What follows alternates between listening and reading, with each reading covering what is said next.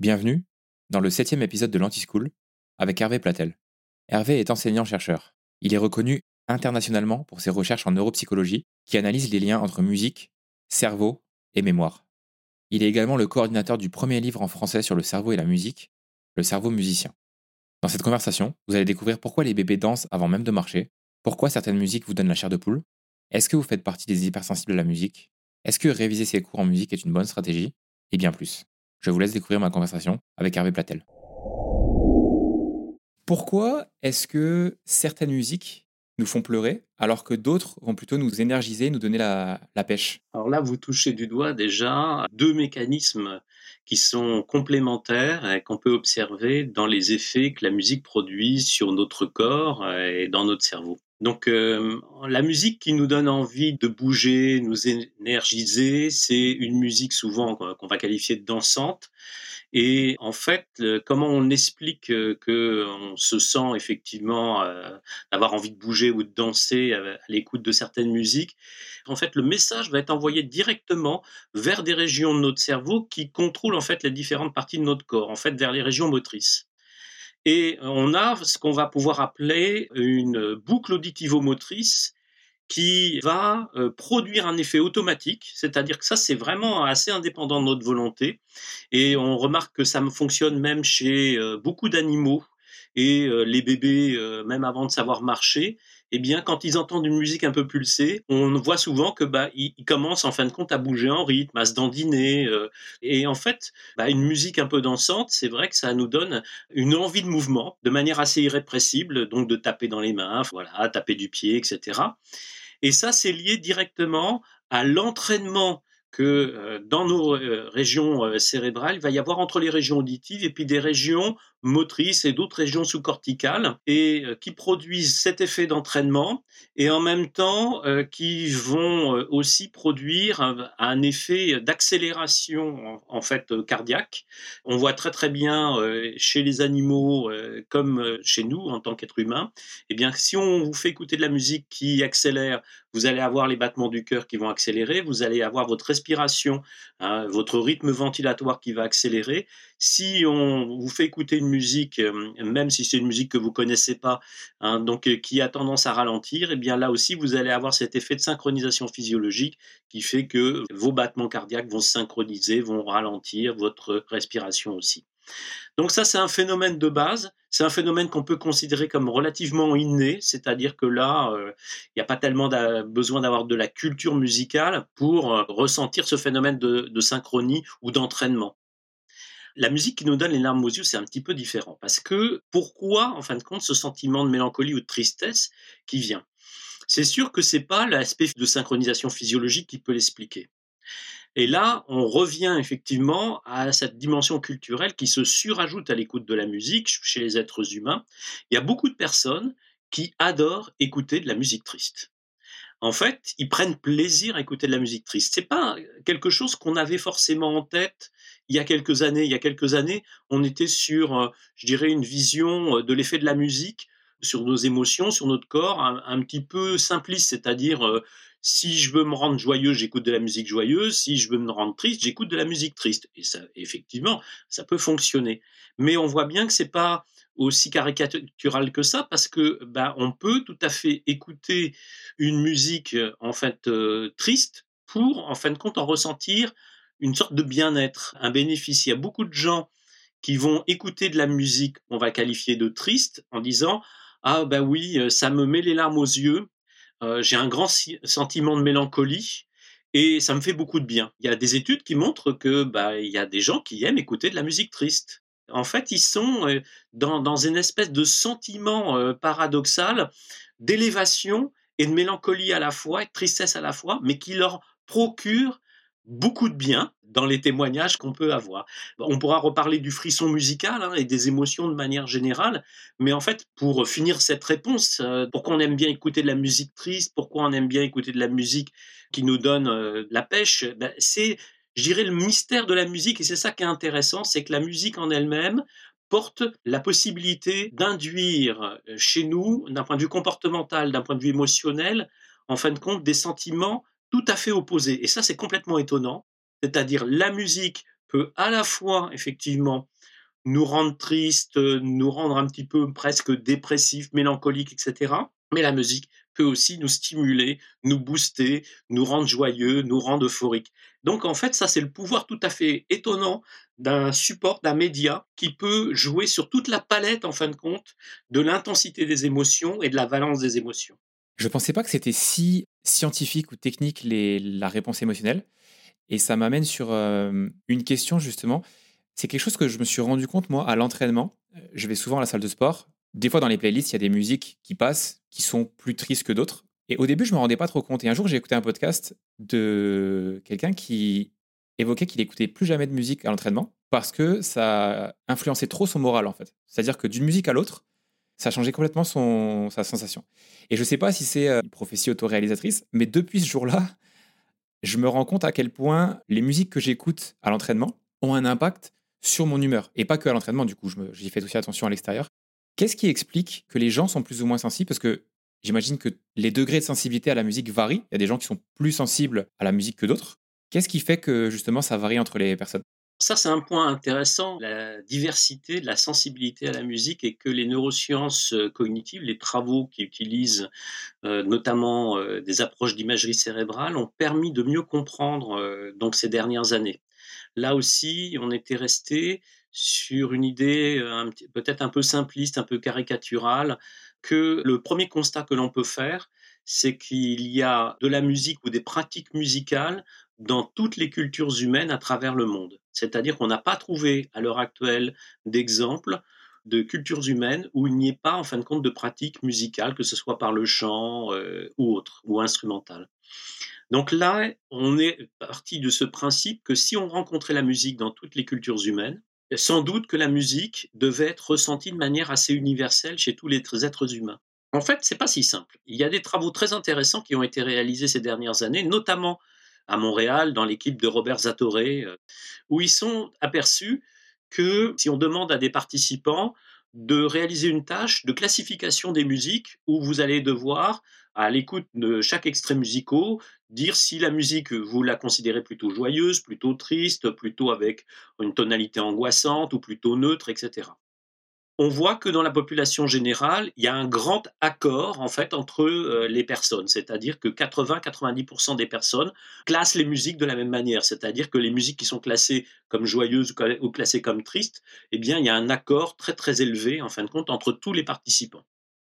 Par contre, quand on mesure l'effet, en fin de compte, émotionnel, c'est-à-dire la réaction émotionnelle des participants, c'est-à-dire dans quelle mesure le fait d'écouter une musique triste ou une musique joyeuse modifie effectivement ou provoque une réaction physiologique émotionnelle, eh bien ça, on s'aperçoit qu'il y a des grandes, grandes différences entre les individus malgré le fait qu'ils soient tous d'accord pour classer cette musique comme joyeuse ou cette musique comme triste, eh bien, il y a des individus, quand ils entendent une musique triste, ils vont tout de suite avoir une réaction physiologique, émotionnelle avec justement cet aspect de, modification de la fréquence cardiaque, etc., ou de la respiration, que n'ont pas d'autres personnes.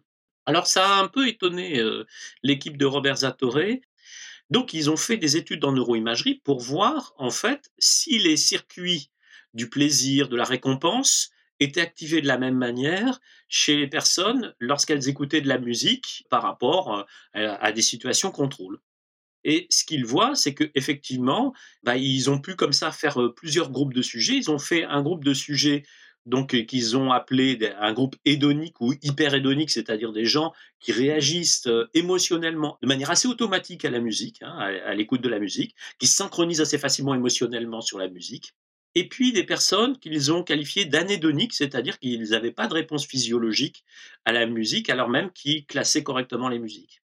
Et ils s'aperçoivent effectivement que dans le cerveau de ces personnes qui n'ont pas de réaction émotionnelle, eh il n'y a pas d'activité du circuit du plaisir ou circuit de la récompense, alors que les autres, ils ont une grosse activité de ce circuit, et notamment dans ce circuit de la récompense, hein, c'est un circuit un peu complexe, notamment au niveau des régions frontales du cerveau et des régions euh, frontales internes, on a des noyaux qui sont importants dans ce circuit de la récompense, et notamment des structures qu'on appelle le noyau incubins.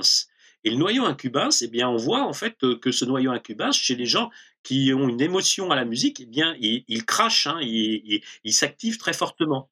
Et pas chez ceux qui euh, n'ont pas de réaction émotionnelle à la musique. Et j'insiste bien, alors même qu'ils classent parfaitement les émotions musicales. Hein, ils savent bien ce que c'est qu'une musique joyeuse ou triste. Alors ils se sont dit, bah, peut-être que dans un premier temps, l'interprétation qu'on peut en faire, c'est de dire, bah, dans la population générale, il y a des gens qui ont une vie émotionnelle plus basse que les autres. C'est-à-dire que ce sont des gens dans leur vie de tous les jours, euh, il n'y a pas grand-chose qui les émeut. Hein. donc euh, ils ont une vie émotionnelle plutôt plate. Et euh, c'était une hypothèse tout à fait recevable.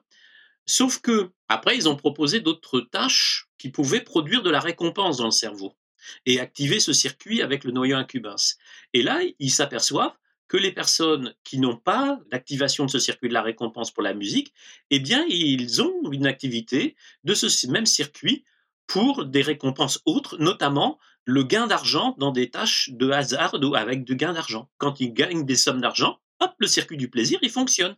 Donc en fait, c'est pas qu'ils sont handicapés du circuit du plaisir, c'est que ils n'ont pas investi la musique comme étant une activité qui leur procure effectivement une récompense.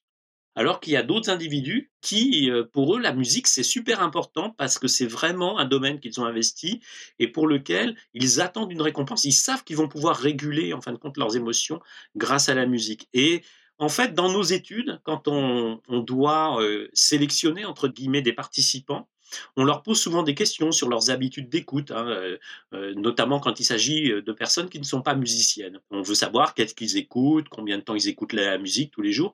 Il y a une question qui est très discriminante. La question est toute simple. Est-ce que ça vous arrive de ne rien faire d'autre que d'écouter de la musique? C'est-à-dire, est-ce que ça vous arrive d'écouter de la musique sans faire d'autres activités, c'est-à-dire de vous asseoir, de fermer les yeux, d'écouter de la musique pour écouter de la musique? Eh bien, en fait, ça, on peut estimer qu'il y a seulement 20 à 30% de la population qui le fait. Parce que, en fait, beaucoup de gens écoutent de la musique, savent ce que c'est que de la musique, peuvent trouver ça plaisant, mais écoutent de la musique pour écouter de la musique. C'est-à-dire, ils font toujours autre chose à côté. Et ces 20-30%, est-ce que c'est eux qui ont le, dans les études le plus haut taux d'activation du noyau euh, incubens oui, on peut considérer que ce sont effectivement ce que euh, l'équipe de Robert Zatorre a appelé des personnes hédoniques ou hyper-hédoniques, c'est-à-dire des personnes qui sont hypersensibles à la musique. Et pour eux, la musique est vraiment un domaine, une activité euh, de leur vie personnelle qu'ils ont investi comme étant une activité qui leur fournit une récompense. C'est marrant parce que ça me rappelle un peu quand j'étais enfant, mes parents me... Je voulais faire du piano et du sport mais on peut pas tout faire quand on est enfant. On n'a pas le temps de tout faire. Donc mes parents m'ont fait un petit peu choisir entre les deux, ce qui est une bonne chose. Et du coup, je suis plus parti pour le sport que pour la musique. Est-ce que c'est ces personnes-là qui ont euh, ce circuit du plaisir qui s'active, qui font partie de ces 20-30%, est-ce que c'est quelque chose qu'ils ont acquis en étant enfant, en faisant de la musique eux-mêmes, par exemple en étant un musicien, ou parce qu'ils ont baigné euh, un environnement où les parents écoutaient tout le temps de la musique, ils avaient peut-être qu'ils étaient musiciens, etc. Ou est-ce que c'est quelque chose qui est inné, c'est-à-dire que on est avec cette euh, capacité à être très sensible à la musique Je pense que la réponse euh, est entre les deux.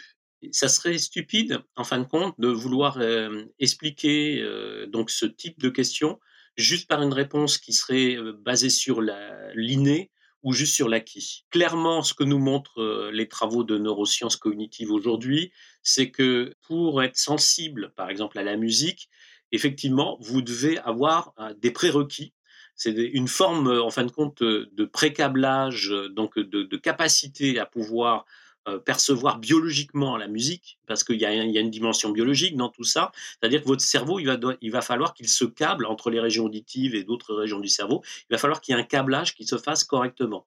Si ce câblage n'est pas fait correctement, ça peut aboutir peut-être à une relation à la musique qui est peut-être plus basse, voire une absence totale de relation à la musique.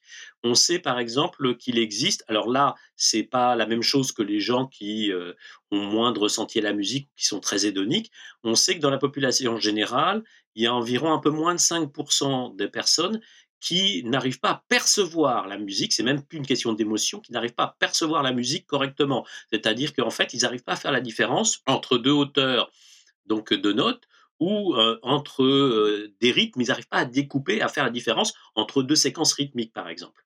Donc ils ont un problème de discrimination et de perception. Pour qu'on puisse illustrer et comprendre cela, il faut voir effectivement qu'on peut dire que c'est un peu comme une forme de dyslexie musicale. C'est-à-dire que, bah, vous savez, les, personnes dyslexiques vont avoir des difficultés à pouvoir discriminer, par exemple, certains sons ils font pas bien la différence entre bas, ta, ga, etc. Ben là, on peut avoir en fin de compte un phénomène qui est lié à des problèmes de, maturation cérébrale et de câblage dans le cerveau qui font que ces capacités de discrimination de hauteur ou rythmique, ben les prérequis, on va dire biologiques, qui permettent en fin de compte que ça s'exprime, ne s'expriment pas correctement, ne maturent pas correctement. Alors ça ne veut pas dire que c'est pas récupérable par une rééducation, hein, comme pour la dyslexie, mais c'est assez compliqué pour euh, revenir sur, euh, sur votre question, je pense que effectivement la sensibilité à la musique, c'est un, un mix entre le fait d'avoir évidemment les prérequis biologiques qui permettent de ressentir la musique de manière normale, et puis ensuite bah, une exposition à la musique, une sensibilisation en fin de compte à la musique. Je, je prends souvent la métaphore, par exemple, de la nourriture. Bah, c'est vrai que bah, y a une éducation en fin de compte à la gastronomie si euh, on vous fait manger toujours le même plat euh, tous les jours, etc., votre ouverture, euh, je dirais en termes de goût et donc esthétique d'un point de vue gastronomique, va être un peu limitée. En fait, même sur un bagage inné, s'il se passe rien, s'il n'y a pas d'exposition, sur un bagage inné, ben, il ne va pas se produire grand-chose si on ne vous sensibilise pas. Hein. donc pour la musique, si vous n'avez pas d'exposition à la musique, on peut parier qu'il y a peu de chances que vous ayez effectivement beaucoup de plaisir à l'écoute de la musique c'est vraiment un équilibre, enfin un effet de balance. Il faut que les prérequis biologiques soient là. Il faut en fin de compte que l'environnement fasse son travail. Sinon, euh, je parlais de gastronomie, vous n'allez pas développer un palais. C'est pareil pour le nez, etc. On peut penser qu'il y a des gens qui ont plus de sensibilité ou, par exemple, d'un point de vue olfactif. Il y a des gens qui ont une grande sensibilité olfactive. Après, ne devient pas parfumeur euh, toutes les personnes. Voilà. Et après, il y a une éducation. Euh, c'est un peu plus compliqué. Ça me fait penser à la discussion. On parlait en off avant de démarrer euh, du podcast avec euh, Jacques Balthazar sur les différences hommes-femmes. Ça me fait penser à ça, à la réponse. C'est-à-dire qu'il y a rarement, de toute façon, en science, une réponse qui est blanche ou noire. Il y a toujours des, nuances de gris au milieu. Tant qu'on parle de différences hommes-femmes, est-ce qu'il y a des différences? On, parle souvent du fait que les femmes ont des capacités émotionnelles plus développées que les hommes. Est-ce que c'est le cas? Est-ce que ça se voit au niveau musical? C'est pas très évident. En fait, euh, il y a quelques études qui tendent à montrer que le profil de réponse, notamment sur les stimuli émotionnels en musique, sont un petit peu différents euh, entre hommes et femmes, avec potentiellement ce que vous dites, hein, une plus grande sensibilité euh, du côté des femmes, c'est-à-dire qu'elles vont avoir une plus forte réponse donc euh, émotionnel pour euh, des mêmes stimuli par rapport à des échantillons d'hommes. Mais en fait, euh, toutes les études ne sont pas cohérentes du point de vue des résultats. Et je pense que là aussi, par rapport au débat sur les différences hommes-femmes en termes de compétences, en fait, on peut conclure un peu la même chose. Globalement, il y a autant de différences au sein d'un groupe d'hommes qu'au sein d'un groupe de femmes en termes d'hétérogénéité. Si vous prenez que des hommes, il y a des hommes qui vont avoir beaucoup de sensibilité à l'écoute de la musique, d'autres pas du tout. Et au sein des groupes de femmes, pareil. Donc en fait, il y a des fois beaucoup plus de différences à l'intérieur des groupes genrés hommes et femmes que entre deux groupes euh, mixtes, hein, donc euh, hommes-femmes. Donc je pense que ça n'a pas beaucoup d'intérêt, d'autant plus que on voit bien qu'il y a un biais, euh, il y a des biais culturels, enfin, euh, etc. Euh, au, bout du compte, pendant des années, enfin, voire des siècles, notamment en Occident, les musiciens étaient plutôt des hommes. Donc, est-ce que ça veut dire que les femmes n'ont pas de sensibilité à la musique? C'est complètement idiot. Donc, dire maintenant qu'en fait les femmes seraient plus sensibles à la musique que les hommes, bon, je pense que pour l'instant, euh, on n'a pas suffisamment d'études euh, bien faites euh, et, cohérentes qui permettraient d'affirmer qu'il y a une grosse différence. Il y en a un petit peu, hein, c'est subtil hein, bien sûr, mais de dire qu'il y a des différences de genre, moi je pense qu'il faut rester prudent et dire qu'il y a des différences globalement donc entre les individus, qu'ils soient hommes ou femmes. Pour ceux qui n'ont pas écouté l'épisode avec Jacques Balthazar, il parlait des différences hommes-femmes au niveau des capacités, de comportement, etc. Et souvent, la moyenne, en fait, ces différences-là, elles, elles existent, mais elles sont minimes. Donc il faut tirer dans les extrêmes vraiment pour voir les différences. On parlait de, avec lui de, du cas de la violence. Les différences d'agressivité entre les hommes et les femmes, à la moyenne, sont assez faibles. Il y a je, crois qu'il disait qu'il y avait une taille d'effet de 0,3 ou 0,4. Par contre, quand on tire à l'extrême, 95% ou 97%, il me semble, des prisonniers sont des hommes. Parce que euh, à l'extrême, la taille d'effet compte beaucoup plus. Enfin, en tout cas, s'amplifie beaucoup plus. Donc, euh, Il n'y a pas de réponse, effectivement, euh, toute blanche ou toute noire, encore une fois, notamment à la moyenne. Vous avez parlé tout à l'heure des souvenirs et de la mémoire. Comment ça marche le fait que certaines musiques nous rappellent, nous évoquent des situations, des souvenirs? Je crois qu'on appelle ça un ancrage. Est-ce que vous pouvez nous expliquer un petit peu comment ça fonctionne en fait? Il est pu à démontrer que la musique, euh, je dirais que c'est l'art le plus consommé au monde, parce qu'on attend évidemment, euh, pour quand même la plupart des individus, on attend un effet, en fin de compte, comportemental, émotionnel. Hein, même euh, avec les différences de sensibilité qu'on évoquait tout à l'heure, on attend quand même un, effet de, cet ordre-là. Et cet effet lié au plaisir, il n'est pas forcément euh, effectivement relié euh, toujours au, au mécanisme d'entraînement que j'évoquais tout à l'heure, mais très très largement à des effets mémoire l'effet émotionnel le plus marquant hein, qu'on a avec la musique. Et la, musique est un média qui offre assez spécifiquement ce phénomène, hein, qui est l'effet du frisson. C'est vrai que la chair de poule, en fin de compte, le, phénomène du frisson ou d'extase esthétique peut arriver devant un tableau de peinture, ça peut arriver avec d'autres types de supports, mais la musique offre ça de manière assez, euh, assez fréquente en définitive. Alors ce qui est très intéressant, c'est en fait les témoignages des personnes quand euh, ils ont le phénomène du frisson, hein, de la chair de poule en écoutant une musique. C'est-à-dire, est-ce que ça fait référence au fait qu'ils éprouvent le frisson parce que ça leur fait revivre un événement du passé, ça les ramène effectivement dans un souvenir plaisant, euh, et donc il y a un effet de, euh, un petit peu Madeleine de Proust, hein, donc qui, se produit à l'écoute de la musique, ou est-ce que c'est autre chose du point de vue de la mémoire? Alors en fait, euh, statistiquement, il s'avère que euh, c'est moins un effet Madeleine qu'un effet, en fin de compte, de construction d'attente euh, sur la musique qui produit le frisson. Je m'explique. En fait, quand vous demandez aux gens pourquoi cette musique, elle vous donne la chair de poule si euh, ils sont capables de l'expliquer, ils disent cette musique, je l'aime beaucoup, elle me provoque la chair de poule. C'est déjà parce qu'ils la connaissent bien. Ils disent cette musique, je l'adore. Alors parfois, ils disent bah oui, je l'adore parce que je, en fait, je, l'ai entendue pour la première fois dans un contexte plaisant, etc. Ça, possiblement. Mais en fait, quand euh, on leur demande à quel moment vous avez la chair de poule et pourquoi vous avez la chair de poule, en fait, clairement, 80% des témoignages vont dire quoi? Bah, Vont dire, en fait, cette musique, je la connais bien. Et à un moment donné dans la musique, eh bien, il se passe ça. Il y a la voix qui arrive, ou il y a les chœurs qui arrivent, ou il y a le break de batterie, ou il y a le solo de guitare, ou il y a les violons qui montent, etc. Il dit ah oui là il y a les violons qui vont arriver, puis ça monte, ça monte. Ah oui j'adore ça. Et donc en fait c'est souvent lié à un événement, à une sonorité euh, donc étonnante qui est se produit, quelque chose qui se produit dans la musique et que les gens attendent que, ça se produise. Ils savent parfaitement que ça va se produire. Donc le cerveau construit effectivement euh, un jeu d'attente donc mémoriel. Il, il, connaît la musique, il sait qu'il va se passer un événement. Et en fait, ça, c'est très plaisant pour notre cerveau. Notre cerveau est un peu joueur. Il aime bien effectivement faire des paris, faire des hypothèses. Et ces hypothèses, ben, si elles sont en fin de compte résolues, en fait, euh, si le fait est que, ben, évidemment, ça va se produire, il y avait de grandes chances que ça se produise. Et à ce moment-là, eh bien, c'est une récompense pour le cerveau et il y a la libération effectivement de dopamine dans, dans le cerveau.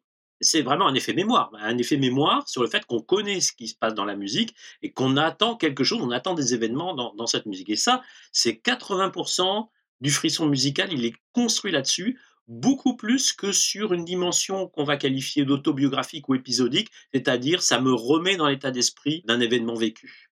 Voilà, on peut, on peut euh, effectivement comme ça insister sur le fait que le plaisir musical, il est largement lié à des processus de mémoire et que ces processus de mémoire sont étroitement, évidemment, euh, attachés au processus de marquage émotionnel. C'est pas très surprenant d'ailleurs, parce que c'est, je dirais, presque cohérent d'un point de vue biologique, il faut savoir dans notre cerveau, une des structures les plus importantes pour euh, l'encodage des informations nouvelles en mémoire et leur réassociation avec euh, euh, d'autres informations contextuelles, ce sont les structures qu'on appelle les hippocampes du cerveau. Et ces hippocampes du cerveau, qui sont donc dans la partie interne donc du cerveau, à la tête de ces hippocampes du cerveau, vous avez une autre structure qu'on appelle les amygdales du cerveau. Les amygdales du cerveau sont des structures très importantes dans, je l'analyse notamment de l'intensité des informations d'un point de vue émotionnel, du marquage émotionnel. Et donc, en fait, biologiquement, dans l'architecture cérébrale, les noyaux amygdaliens, les, amygdales, sont presque euh, collés à la tête des structures mémorielles que sont les hippocampes. Et donc, on n'est pas surpris que mémoire et émotion fonctionnent en synergie. J'ai enregistré avec euh, Stéphane Bouchard, qui est un expert de l'anxiété, et il m'a parlé justement des amygdales parce que il expliquait que la réaction émotionnelle qu'on a dans un cas, par exemple, de crise d'angoisse, ça se passe à ce niveau-là, et c'est quelque chose qui se fait en quelques millisecondes en fait, parce que c'est associé justement à la mémoire d'une ancienne crise euh, d'angoisse qu'on a fait, euh, ce qui fait que quand on a fait une première crise d'angoisse, c'est beaucoup plus facile d'en refaire. L'amygdale se déclenche avec la mémoire en quelques millisecondes et on n'a pas le temps en fait consciemment de se dire non ça va bien se passer etc. Et c'est fou de voir que c'est aussi lié aux émotions, lié à la mémoire et que tout ça en fait euh, finalement est, connecté. On entend beaucoup parler de dopamine, en ce moment, notamment avec les réseaux sociaux. Être trop sur les réseaux en fait, euh, c'est la dopamine un peu gratuite, mais pas dans le bon sens du terme. J'imagine que la dopamine qui est libérée quand on écoute une musique parce qu'on l'a écoutée auparavant et qu'on s'attend à un moment plaisant, par exemple, comme vous disiez, les violons ou euh, un solo de guitare, etc., ça renforce l'envie d'écouter la musique, ce qui fait qu'on l'écoute de plus en plus. Est-ce qu'il y a le même phénomène que les réseaux? C'est-à-dire, est-ce qu'on peut abuser de la musique alors le circuit euh, de la récompense c'est la dopamine. Est-ce que euh, bah, on peut avoir envie de son shoot quotidien de dopamine et donc du coup bah, d'aller vers des formes de dépendance? Bien évidemment. Tout à l'heure, on évoquait les différences euh, hommes-femmes, et c'est vrai que le rôle des hormones a été pas mal euh, étudié. Je dirais que la période dans notre vie où on est euh, les plus différents entre les hommes et les femmes, c'est la période de l'adolescence. Parce qu'effectivement, la période de l'adolescence, c'est des périodes de grands changements. La maturation euh, cérébrale est en train de se terminer. Et puis, surtout, le cerveau baigne dans les hormones. Donc, il y a la différenciation hormonale hein, euh, sexuée qui est en train de, se terminer. Et donc, en fait, quand on regarde dans euh, les études donc, qui s'intéressent aux différences filles et garçons, l'âge où on a le plus de différences, c'est justement dans la période d'adolescence. Et après, ça a tendance à décliner, à se résorber. Cette période d'adolescence, elle est critique parce que effectivement, c'est une période. Euh, alors, c'est à la fois la période des premières fois, de la découverte effectivement, de stabilité potentiellement, de maturation et de stabilité de nos traits de personnalité, de, ce que nous sommes d'un point de vue physique, etc. Donc c'est c'est une période effectivement assez complexe et c'est une période où on, va euh, aimer effectivement expérimenter des, sensations fortes. Et d'ailleurs, il y a un, un, phénomène qui est assez rigolo, quand on compare les réponses des sujets âgés et des sujets jeunes sur des échelles de juger, par exemple pour des musiques, s'ils les trouvent euh, particulièrement tristes ou particulièrement joyeuses et quel est le niveau d'intensité de la joie ou de la tristesse qu'ils ressentent. Et en fait, on s'aperçoit que les sujets âgés utilisent les extrêmes des échelles beaucoup plus facilement que les sujets jeunes. Ce que les sujets âgés considèrent comme étant plutôt joyeux, assez fortement joyeux ou assez fortement, en fin de compte, triste. Les sujets jeunes, on n'a pas l'idée que ça fonctionne comme ça, hein, c'est souvent paradoxal. En fait, c'est plutôt dans ce sens-là, c'est-à-dire que les sujets jeunes, en fait, ils ont tendance à pas tellement, en fin de compte, utiliser les extrêmes de l'échelle, parce que pour eux, pour que ça soit vraiment très joyeux ou très triste, faut vraiment que ça mette la gomme. Il hein. faut vraiment aller dans les extrêmes. C'est pas de la petite sensation, faut que ça aille, faut que ça y aille à mort. Donc, euh, en fait, les sujets âgés, ils n'ont pas besoin, en fin de compte, que ça soit extrême pour dire que c'est que c'est fort. Et puis il y a tout le phénomène effectivement de cristallisation des goûts esthétiques. Et c'est vrai que c'est une période délicate parce que euh, bah, à l'adolescence, on est en train de créer euh, son identité, sa mémoire euh, autobiographique, ce qu'on est, hein, qui sa mémoire autobiographique qui, commence à se stabiliser très très largement. Hein. Il y a des phénomènes de répétition sur ce qu'on va considérer comme étant plaisant. Et je parlais tout à l'heure de la nourriture. En définitive, euh, ça peut être une période où on se dit, ben, le steak frites, c'est très bien, donc ça me provoque du plaisir, donc steak frites à tous les menus. Pourquoi Parce que, en fait, et ça va être vrai dans la musique, ça va être vrai pour d'autres, en fin de compte, euh, on va dire expériences esthétiques, si je m'écarte un petit peu de ce que je connais, je prends le risque d'être déçu. Donc, je ne prends pas de risque et je, refais tout le temps, tout le temps, tout le temps la même chose. Alors en fait, ça c'est très très important d'un point de vue pédagogique et d'un point de vue de l'éducation. C'est comment on amène effectivement des adolescents à pas se contenter de rester en boucle sur la répétition de plaisir qu'ils ont ressenti et là de pas se poser de questions et d'aller au plus simple je répète ce que j'ai expérimenté et dont je sais que ça va me provoquer du plaisir. J'ai pas le temps d'aller chercher des trucs euh, où je vais tester, je vais avoir des essais et des erreurs, et puis je risque d'être déçu. Non, c'est faut que ça soit immédiat. Je sais que là, je vais avoir mon plaisir au bout du compte. Je le renouvelle, je réexpérimente. Et, après, bah, il y a des gens qui se lassent, il y a des gens qui se lassent pas. Et ça, c'est des traits de personnalité. Et c'est très intéressant. C'est comment après on devient une personnalité ouverte ou qui reste cristallisée sur le fait que on ait envie, en fin de compte, d'expérimenter des choses nouvelles, ou qu'on n'ait pas envie d'expérimenter des choses nouvelles et qu'on reste sur, en fin de compte, des schémas esthétiques et des éprouvés qu'on ne veut pas changer. Ça, c'est, je pense que c'est essentiel d'un point de vue éducatif d'arriver, en fin de compte, à maintenir ce plaisir de la curiosité. Vous l'avez évoqué tout à l'heure, il y avait le choix entre le sport et la musique. Dans les deux cas, le plaisir, il n'est pas forcément immédiat. Parce que euh, trouver du plaisir en sport, il y a le plaisir physique de faire du sport, potentiellement. Dans la musique, le plaisir de faire, de, s'entraîner à faire de la musique, il n'est pas forcément évident. Donc, euh, c'est comme, en fin de compte, les enfants qui vont faire de la danse. Hein. donc, euh, bon, bah, la danse euh, à haut niveau, c'est plus de souffrance que de plaisir, potentiellement. Et ça, c'est très intéressant. C'est quels sont les traits de personnalité qui nous amènent en fait, à maintenir une activité malgré, en fin de compte, la souffrance, malgré la douleur, malgré que le plaisir, il n'est pas immédiat, mais qu'il arrive, euh, bah, je dirais, à force d'entraînement, de, répétition, et que le plaisir, il est au bout du chemin. Qu'est-ce qui fait dans notre personnalité, dans notre éducation, que euh, bah, on va quand même euh, accepter que le plaisir soit délayé, soit pas immédiat, pour continuer, en fin de compte, à expérimenter des choses nouvelles? Donc le lien avec la dopamine, c'est ça, c'est que à l'adolescence, on a tendance à rester un petit peu dans ce qu'on connaît pour toujours avoir cette sensation de plaisir. Ça construit un peu ce comportement de je sors pas trop de ce que je connais, je prends pas trop de risques parce que tant que j'ai mon petit plaisir, par exemple sur les réseaux sociaux ou en écoutant toujours la même musique, ça me convient. Et inversement, chez les personnes qui vont plutôt avoir tendance à tester de nouvelles choses, etc., ça, ça va se poursuivre sur l'âge adulte et ça va se transformer aussi en cette capacité à repousser un peu le plaisir final après, on peut, on peut évoluer au cours de sa vie et puis apprendre à avoir du plaisir euh, délayé, quoi, en, retard. À la période de l'adolescence, c'est compliqué parce que on ne veut jamais s'ennuyer. On voudrait être euh, effectivement dans la simulation plaisante en permanence soit parce qu'on se raconte des histoires drôles et qu'on rigole tout le temps. Hein. Le, fait de rigoler, ça libère de la dopamine aussi dans le cerveau. Hein. donc euh, l'humour, l'humour, l'humour, l'humour, les choses rigolotes, les sensations fortes, donc euh, bah, par le sport, par euh, d'autres activités. Mais on voudrait en permanence que, en fin de compte, ce circuit de la récompense soit stimulé. Ce qui nous amène au format court sur TikTok, parce que bah, voilà, ça scroll, ça scroll, ça scroll, et il faudrait que toutes les 30 secondes, il y ait un petit shoot. Donc, mais ça, c'est compliqué. Au bout d'un moment, bah, il peut y avoir un effet de plateau, malgré tout. Hein, il y a un effet de saturation. Après, on peut avoir des effets de frustration. Parce que du coup, si ça vient pas immédiatement, ça doit être de plus en plus frustrant. Et euh, bah là, on entendait beaucoup, effectivement, dans les médias, des discussions autour euh, de l'accès au porno chez, en fin de compte, des jeunes, des, plus jeunes.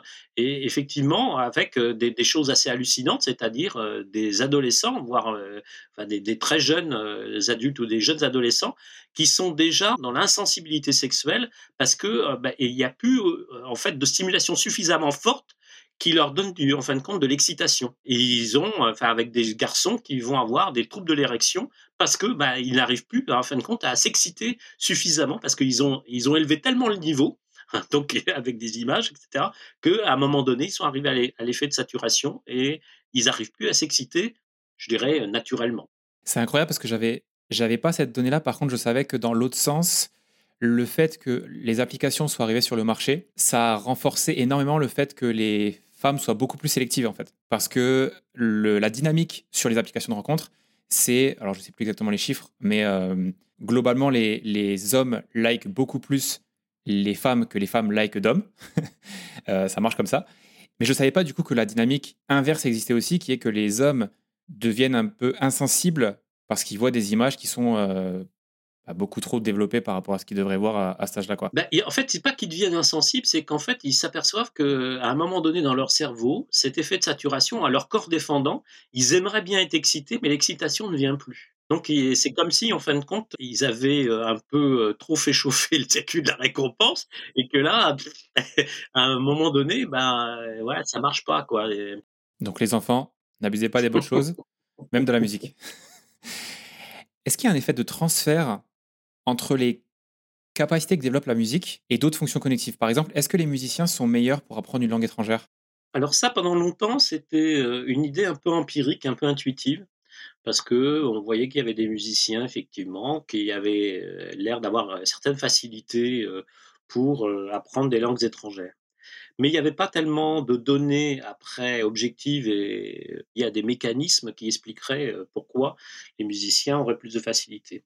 Alors, il y a notamment des travaux qui ont été publiés heu, il y a quelques années, heu, par, hem, l'équipe de Nina Kross, heu, aux États-Unis et qui a montré que les musiciens, effectivement, par le fait d'avoir développé, donc au niveau, du décodage auditif, donc une sensibilité à la discrimination, fine, donc de sons qui varient, sur, des paramètres très, subtils et bien, du coup, leur cerveau, de manière assez automatique et notamment même dans le tronc cérébral, je dirais à des niveaux où clairement on n'a pas la main, quoi. C'est-à-dire ça se passe en mode vraiment très automatique parce qu'en fait, nos oreilles, pour conduire l'information vers les régions euh, auditives au niveau central, euh, ça passe aussi eh ben, par des relais dans le tronc cérébral. Et là, ces relais, ben, ils décodent l'information de manière très très automatique. Mais quand on regarde la qualité, en fin de compte, du signal qui est transféré quand, on, en fin de compte, les personnes doivent discriminer des sons qui bougent sur des paramètres très très subtils, ben, on voit que les musiciens, ils ont une intensité, une qualité de signal automatique beaucoup plus forte que des gens qui ont fait de la musique dans l'enfance, mais qui ont arrêté à l'âge adulte par rapport à des personnes qui n'ont jamais fait de musique.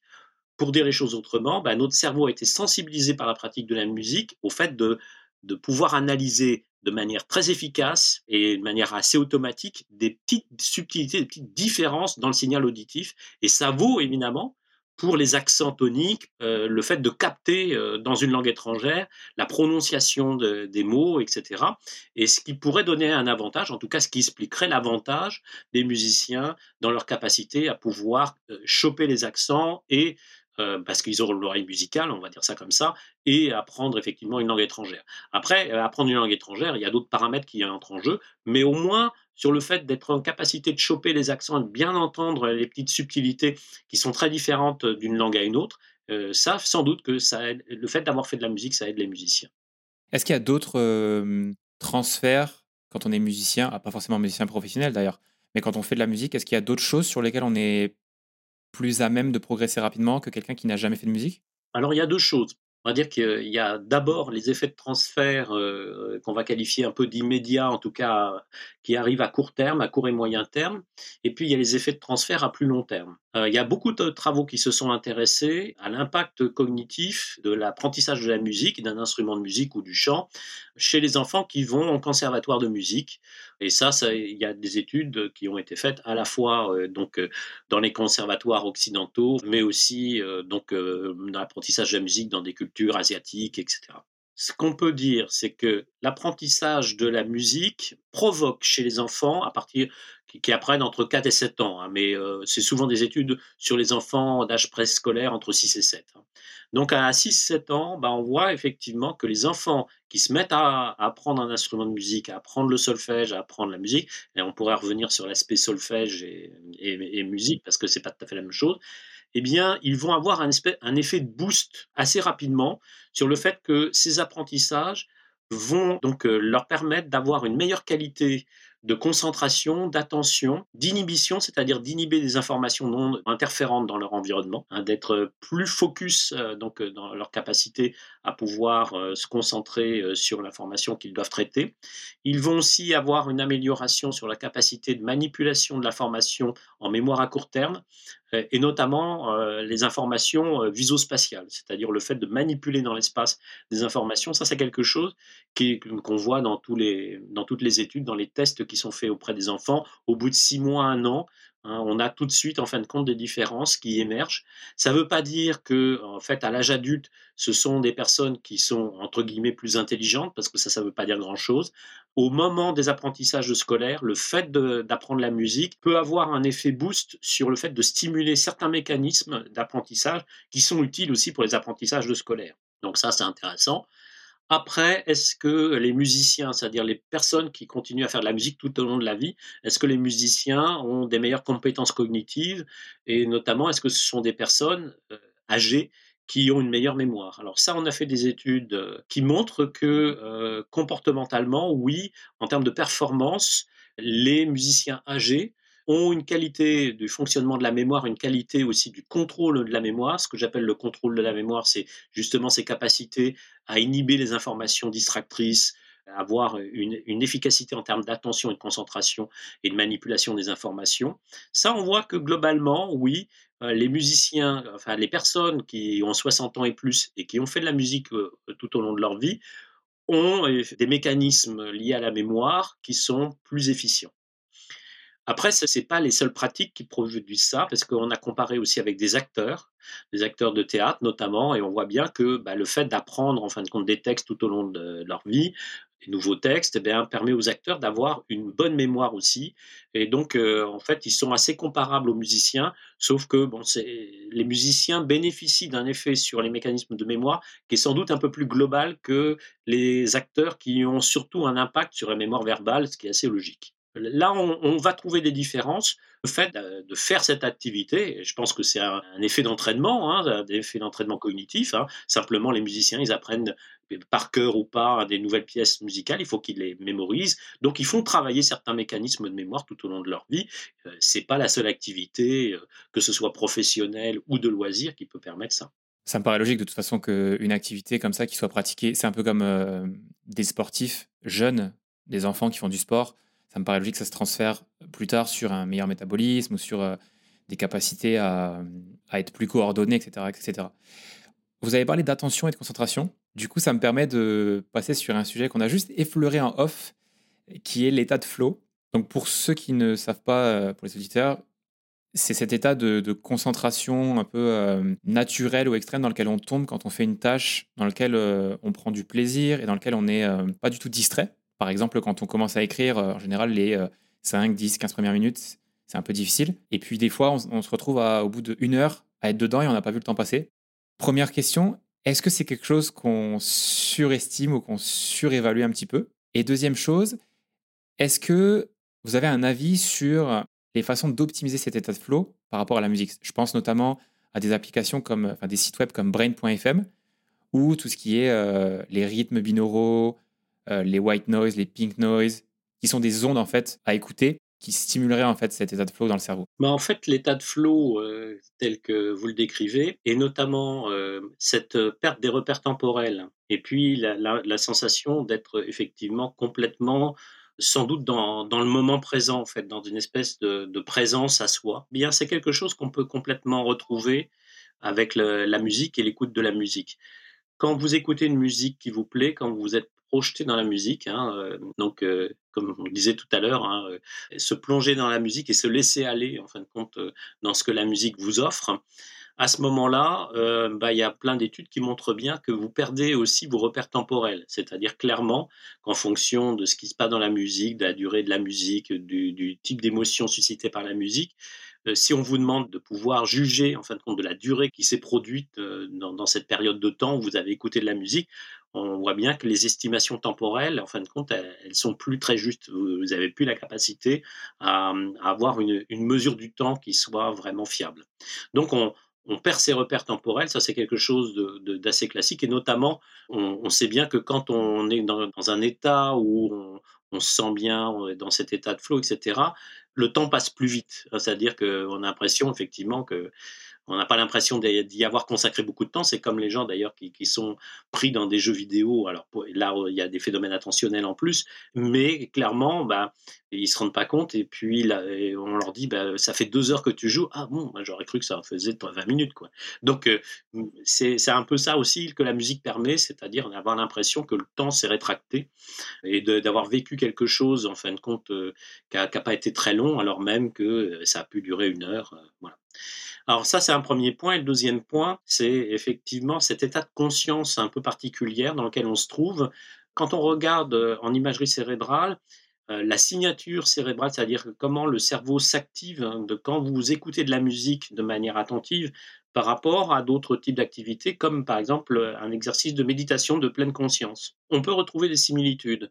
Autrement dit, notamment une signature euh, d'activité frontale qui est assez proche, c'est-à-dire on est en train d'être à l'écoute de soi. On est dans le moment présent et à l'écoute de soi parce que dans, les euh, activités de méditation de pleine conscience, souvent, ce qu'on vous demande, c'est justement d'être dans le, moment présent, d'être dans l'écoute de vos sensations du présent, à l'écoute de la respiration, etc et d'essayer de ne pas euh, être en fin de compte dans, dans, le passé, le futur de vos pensées. Quand vous suivez une musique, ben, vous, vous êtes dans le moment présent, c'est-à-dire euh, vous êtes en train d'être à l'écoute de vos sensations, de ce que la musique provoque en vous, etc. Donc vous êtes vraiment en train ben, de, de, suivre le flow hein, donc de la musique, c'est clair. Hein, donc, euh, et vous êtes avec cette signature cérébrale. Et c'est pour ça qu'on peut aussi comprendre pourquoi la, la simple écoute de la musique peut avoir les mêmes types de bénéfices, en définitive, en termes de bien-être et en termes cognitifs, que des exercices de méditation de pleine conscience. Alors après, quelle musique, quel type de stimulation, etc. Alors là, il, y a, plein de propositions, et notamment des propositions un peu copyrightées ou des, propositions effectivement avec des, des, sons qui sont euh, de toutes sortes. Euh, je pense qu'il y a des effets de mode autour de ça, parce que, en définitive, bon, les, bruits blancs modulés euh, et autres euh, bruits roses, etc. Le bruit blanc, hein, pour euh, les gens qui ne savent pas, hein, c'est un bruit, un son où vous avez toutes les fréquences, hein, ça fait du genre donc, si vous voulez du bruit blanc modulé, ça fait donc quand c'est évidemment tout doux, vous pouvez avoir des effets un peu hypnotiques, notamment quand on fait passer de l'oreille gauche à l'oreille droite, où on, joue sur la spatialisation des sons. Donc on peut avoir des effets hypnotiques où là aussi on capte l'attention en fin de compte du sujet et en fait il, il est à l'écoute en fin de compte de ce phénomène, il se laisse porter, il est dans un phénomène de flow. Donc il fait là aussi une espèce de tâche de méditation de pleine conscience, mais euh, alternative d'une certaine manière, même si on ne peut pas complètement comparer évidemment l'état mental euh, dans ces différents cas. Mais en fait, il y a une similitude malgré tout. Hein. Donc euh, voilà, c'est les liens que je pourrais faire. Si méditer, ça vous enquiquine, écouter de la musique sans rien faire d'autre. Voilà, essayer de vivre en fin de compte une, expérience en vous laissant porter par la musique, c'est pas mal non plus. Je pense que chacun, et puis c'est la variété des activités, parce que chacun peut trouver midi à sa porte. Il est clair que euh, vous pouvez faire de la méditation, vous pouvez euh, écouter de la musique, vous pouvez faire autre chose qui vous amène à ces états qui sont très satisfaisants et surtout qui amènent, euh, donc là c'est un point que, je n'ai pas évoqué mais qui est important, qui amène souvent à diminuer en fin de compte l'anxiété et le stress, parce que dans les mécanismes physiologiques qui sont à l'œuvre euh, lorsqu'on est à l'écoute quand même de ces sensations, etc., on casse un petit peu les phénomènes de rumination mentale et qui ont tendance effectivement à faire en sorte que les circuits euh, plutôt liés à l'anxiété, à la dépression et au stress tournent en boucle et sont auto-alimentés par euh, effectivement le fait de se poser la question mais quelle heure est-il? À ma main s'il faut que je fasse mes courses et puis là j'ai pas fait le plein de ma voiture etc etc et qui font que euh, notre esprit est, jamais dans le moment présent et ça amène du stress euh, en permanence. Si je résume par rapport à des applications comme BrainFM ou, ou de manière générale les sons, on va pas juste cibler à BrainFM, il y a des preuves pour montrer que, en tout cas des preuves scientifiques pour montrer que certains de ces sons-là ont un effet, comme vous l'avez dit, un peu hypnotique. Maintenant, il y a une dose de marketing en plus. C'est clair. Mais si l'effet placebo fonctionne, pourquoi pas finalement? Oui, oui, tout à fait. Après, je pense qu'il y a beaucoup de choses qui sont euh, survendues ou vendues, et derrière, euh, il y a très très peu de données objectives hein, et de mesures objectives pour quantifier dans quelle mesure ça fonctionne chez tout le monde. Parce que c'est pareil sur euh, le fait de pouvoir utiliser certains types de sons, de musique pour s'endormir, pour apprendre des choses pendant son sommeil, etc. il y a une grande grande variabilité interindividuelle. Il faut le prendre en compte. Donc en fait, c'est c'est pas des recettes miracles qui fonctionneront chez tout le monde. J'ai vu qu'il y avait un chercheur qui était hum, conseiller, je ne sais pas si on appelle ça comme ça, ou consultant pour Brain FM justement, et qui est français. Donc j'essaierai de l'avoir sur le podcast et de lui poser euh, des questions en lien avec euh, les sciences qu'il y a derrière pour voir un peu euh, quels sont leurs, leurs résultats. Tout à l'heure, vous avez parlé de la mémoire, on a beaucoup évoqué la mémoire. Est-ce que la musique peut améliorer la mémoire? Est-ce qu'on peut l'utiliser comme un outil pour améliorer la mémorisation?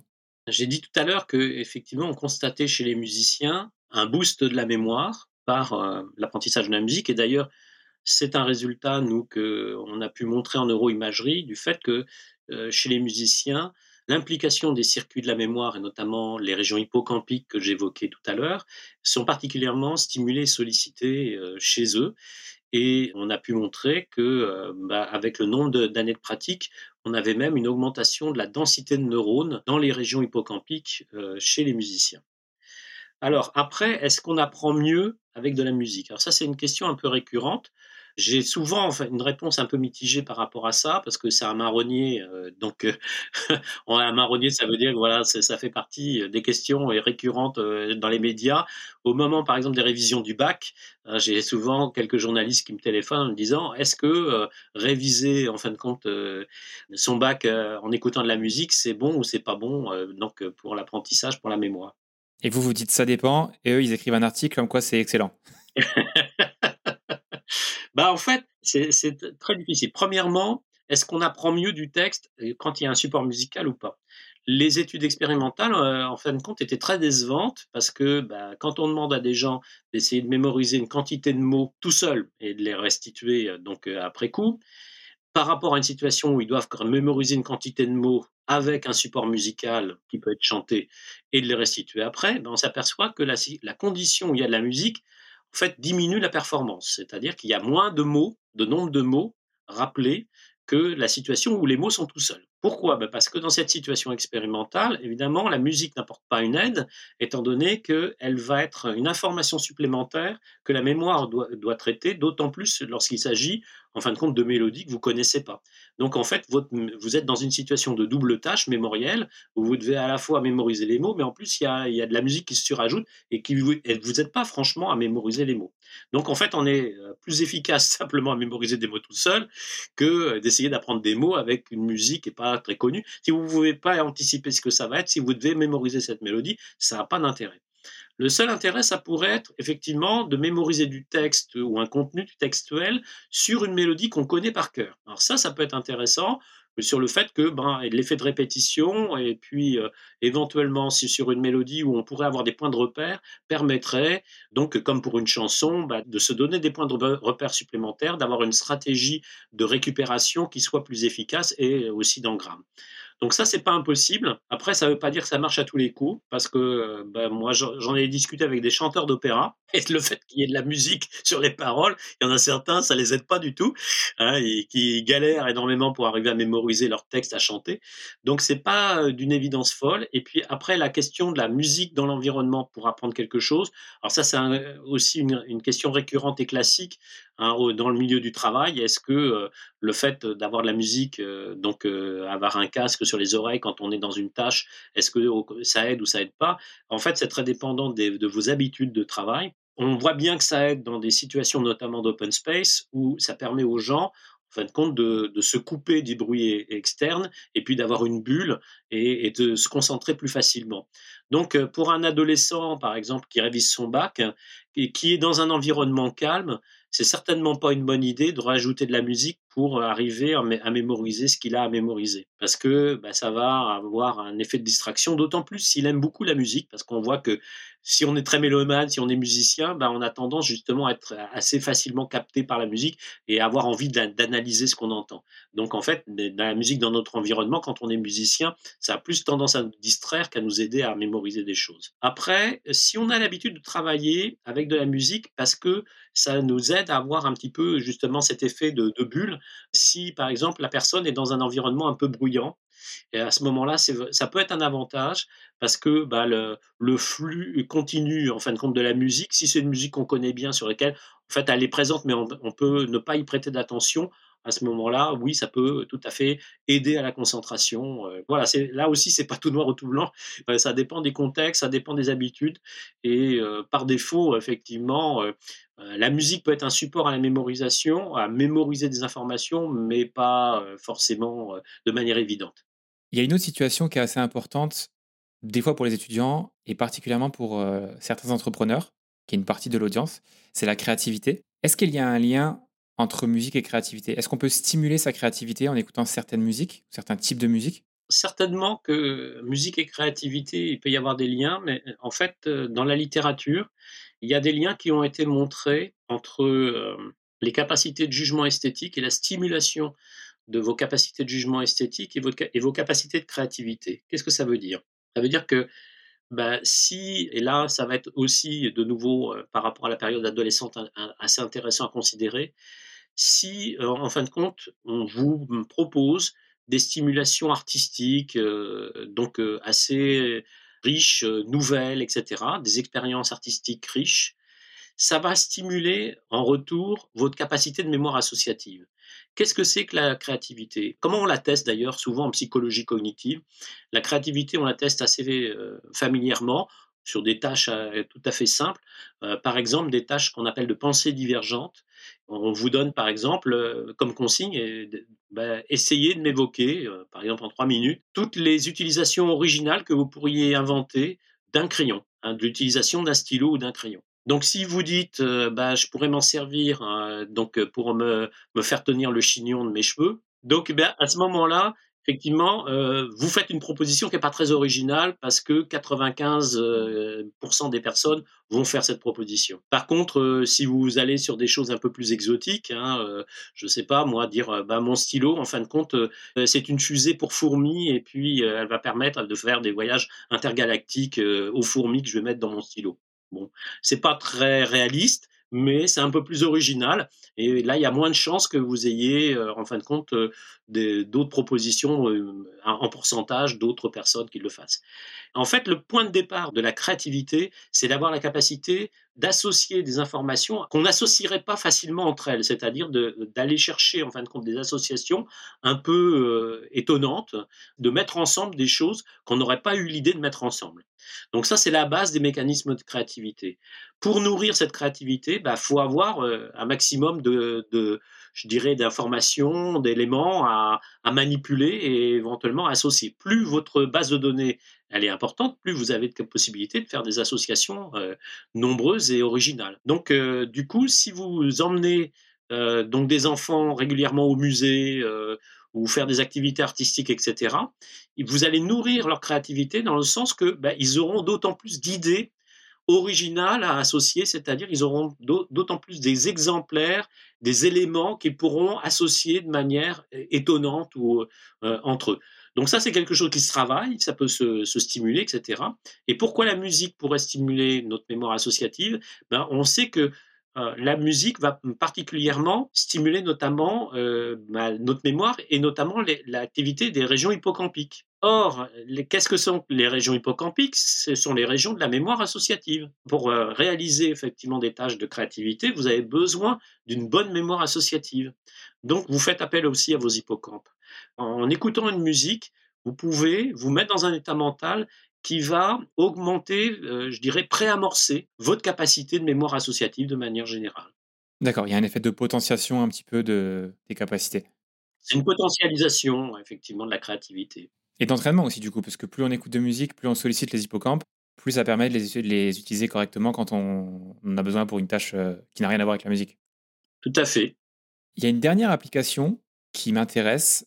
Est-ce que la musique permet de renforcer les liens sociaux? Est-ce que quand on écoute de la musique avec des amis, on a des traces ou des preuves dans les recherches qui montrent que ça renforce ce lien avec ces mêmes amis versus des amis avec lesquels on n'a jamais passé de moment, par exemple, j'ai n'importe quoi, mais une, soirée au coin du feu avec euh, une petite guitare. C'est tout à fait vrai, et ça aussi, ça fait partie euh, des éléments de résultats assez nouveaux de la littérature des neurosciences cognitives de la musique, c'est euh, de mieux comprendre comment la musique renforce la cohésion sociale. Tout à l'heure, j'évoquais qu'on n'a pas trouvé d'exemple de société humaine où, où il n'y aurait pas de musique. Et en fait, on pense qu'un des rôles de la musique dans les sociétés humaines, c'est euh, justement de renforcer la cohésion sociale. On aime beaucoup écouter de la musique euh, ensemble, danser ensemble, bien évidemment. Et en fait, quand on, est euh, dans un concert, qu'on est effectivement dans une situation d'écoute musicale ensemble, on a un phénomène de synchronie, alors qui n'est pas une vue de l'esprit, c'est-à-dire qu'on n'a pas juste le sentiment que ce qu'on ressent, les émotions qu'on ressent, pourraient être tout à fait les émotions que ressent notre voisin. C'est qu'en en fait, on a un vrai phénomène de synchronie, puisqu'il y a des études qui montrent que l'activité cérébrale, et notamment les ondes cérébrales générées par le cerveau, entre deux auditeurs, se synchronisent lorsqu'ils sont effectivement en train d'écouter de la musique et qu'ils sont vraiment ensemble à écouter de la musique et à ressentir des émotions qui sont identiques. Donc il y a un vrai phénomène de synchronisation biologique, non seulement ben, c'est vrai, et en plus ça a une influence directe sur notre capacité de cognition sociale. Alors, ce qu'on va mettre derrière la cognition sociale, c'est la capacité que l'on a à imaginer les intentions des autres et aussi les sentiments des autres. Et euh, derrière la cognition sociale, il y a notamment euh, un mécanisme qui est bien connu, c'est l'empathie. Et clairement, il y a des travaux qui montrent que chez les enfants, mais c'est vrai aussi chez les adultes, si on vous fait écouter donc une musique vous synchronisez vos rythmes cérébraux avec cette musique, eh bien cet effet euh, de synchronisation va avoir pour conséquence que si on vous propose une tâche de cognition sociale vous devez euh, imaginer les sentiments des autres, où vous devez venir en aide aux autres ou être altruiste, eh bien vous allez augmenter votre altruisme quand vous avez été dans une situation de synchronisation et notamment euh, lié à la musique ou notamment où la musique vous aide aussi à libérer du plaisir, de la dopamine, etc.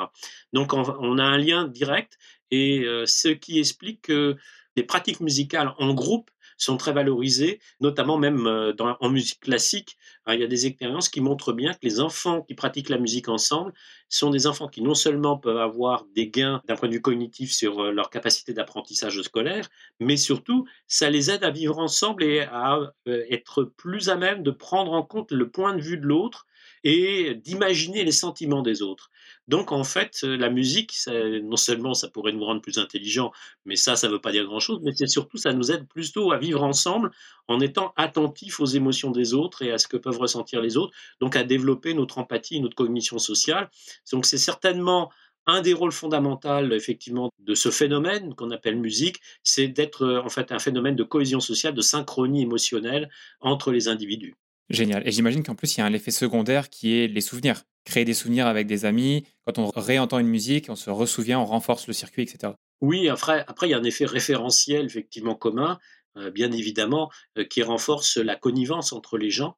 C'est assez. Euh, assez amusant d'ailleurs, il y a différentes situations expérimentales qu'on peut être testées. Il y a une étude qui a proposé, alors c'était dans un musée, à des personnes qui ne se connaissaient pas ou qui se connaissaient, de s'asseoir en fait dans une espèce de grand fauteuil où le, dossier du fauteuil s'illuminait plus ou moins fortement en fonction. Alors, en fait, les, deux personnes étaient en face à face.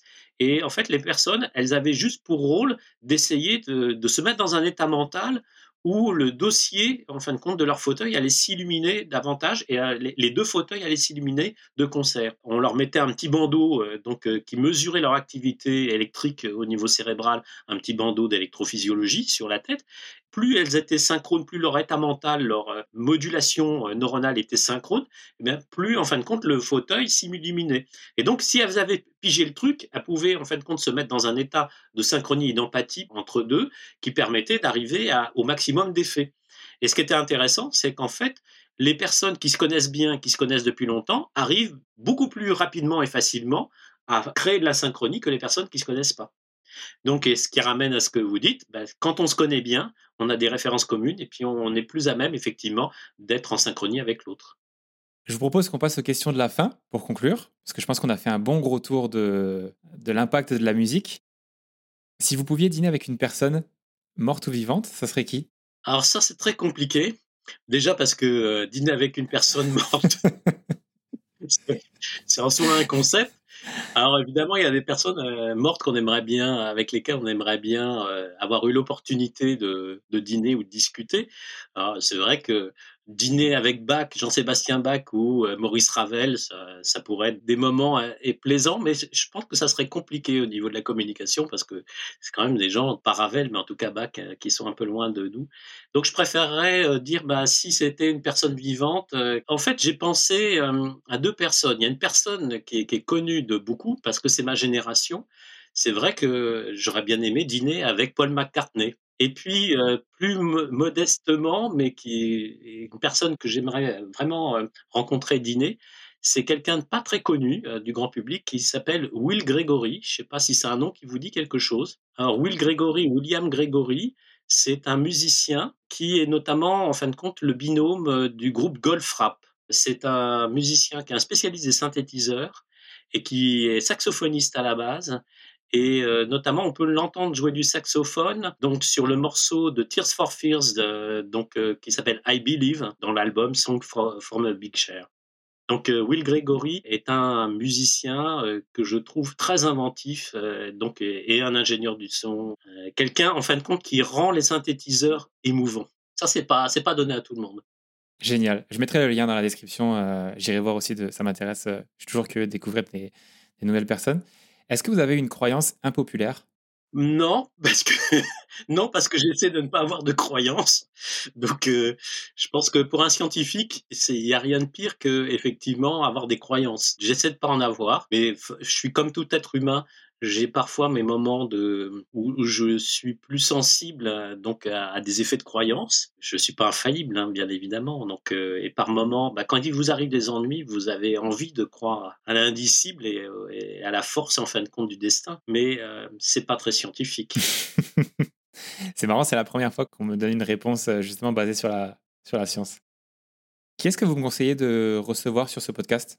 Il y a des des gens qui font des podcasts que je trouve très intéressants, enfin qui, qui sont aussi youtubeurs, etc.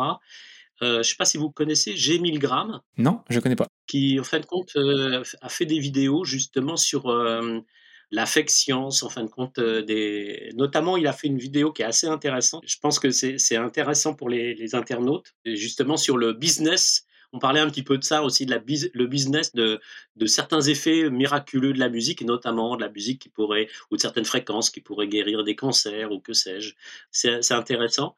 Et puis, bah, si vous aviez à faire venir un, musicien euh, et quelqu'un que avec qui j'aimerais bien aussi dîner, moi il y a plein de gens avec qui j'aimerais bien dîner, hein. un Français qui est formidable en tant que musicien, qui a une carrière incroyable, c'est Alexandre Desplat, qui est euh, effectivement euh, le compositeur de musique de film, hein, musique de film de Wes Anderson. Il a été compositeur euh, notamment de musique de film Harry Potter, donc les, Star Wars, etc. Donc un compositeur français qui a une telle carrière, c'est exceptionnel, c'est notre John Williams à nous. Hein. Il y aurait plein de questions à lui poser.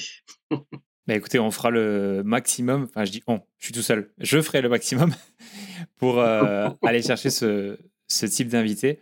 Il y a beaucoup de talents en France et euh, j'espère que je pourrai les mettre en, avant avec, euh, avec le podcast. Où est-ce que les auditeurs peuvent suivre votre travail, Hervé? En termes de vulgarisation, j'ai quelques vidéos sur une chaîne YouTube, donc voilà, c'est très modeste. Hein. Donc évidemment, après vient le site web de, l'unité de recherche, hein, de mon unité de recherche, ben, on peut avoir des informations, mais pour les aspects plus de vulgarisation, j'ai nourri de quelques vidéos, de conférences que je peux faire, donc cette chaîne YouTube. Super. Je mettrai le lien aussi de votre euh, TED Talk, parce que c'est comme ça que moi je, vous ai connu. Il y a des informations intéressantes dans, desquelles on n'a pas trop parlé euh, aujourd'hui. Merci beaucoup Hervé d'avoir pris le temps pour euh, ce podcast. Ah, merci à vous Hugo. Merci beaucoup pour votre attention. Si l'épisode vous a plu, partagez-le sur Instagram et abonnez-vous au podcast, parce que plus l'Antischool sera visible, plus les invités seront épiques. On se retrouve dans deux semaines pour le prochain épisode. A plus.